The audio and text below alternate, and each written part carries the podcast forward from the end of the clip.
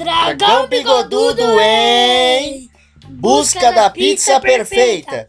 Episódio 2. Goblins, atacar! Depois de partirem em sua louca, muito louca jornada, a dupla viu alguns velhos conhecidos pelo caminho. Eles viram a Van Van e a Gel, as doninhas muito loucas.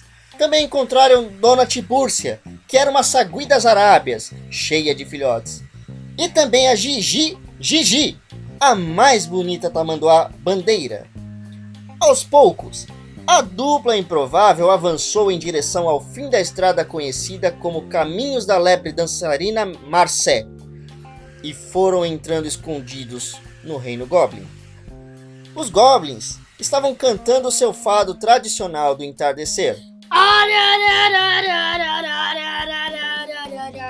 Para entardecer mais um fado.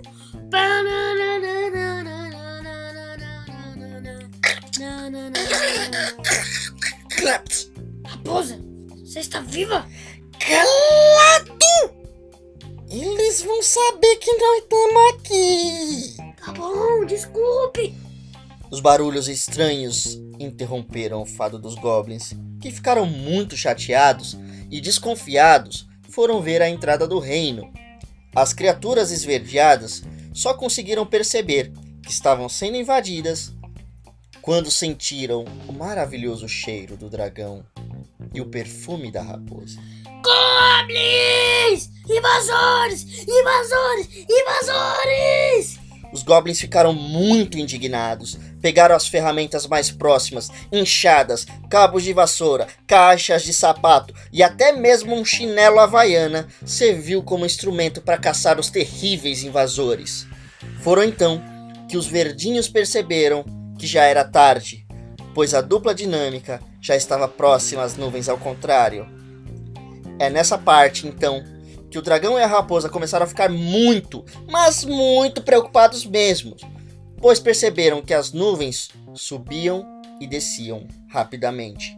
Até que o nosso herói de bigodes charmosos e bem penteados toma uma atitude e diz: Raposa, eu tenho um plano. Um grande plano. A minha estratégia é a seguinte: vamos pular na nuvem que está descendo e quando ela subir, nós pulamos na, na que está descendo novamente e assim por diante. Teremos que ser rápido, entendeu? Entendi. A estratégia estava boa, estava mesmo uma beleza. Só que quando ela foi executada, ela não foi tão bela assim. Pois quando a raposa pulou na nuvem, ela quase se estabacou no chão. A sorte dela foi o nosso herói bigodudo. Cuidado, raposa! O susto passou e eles conseguiram entrar. Finalmente encontraram a massa que estavam tentando procurar, mas nem sempre tudo é bom, tudo pode piorar. Eu falo isso pois quando estavam bem pertinho, as melhores tropas goblins vieram a chegar. E junto da rainha, que logo os mandou capturar, não havia escapatória, só dava para chorar. Assim que foram presos, a rainha começou a se pronunciar. Vocês têm 24 horas até o julgamento. Aproveitem. Raposa, o que vamos fazer? O que vai ser de nós?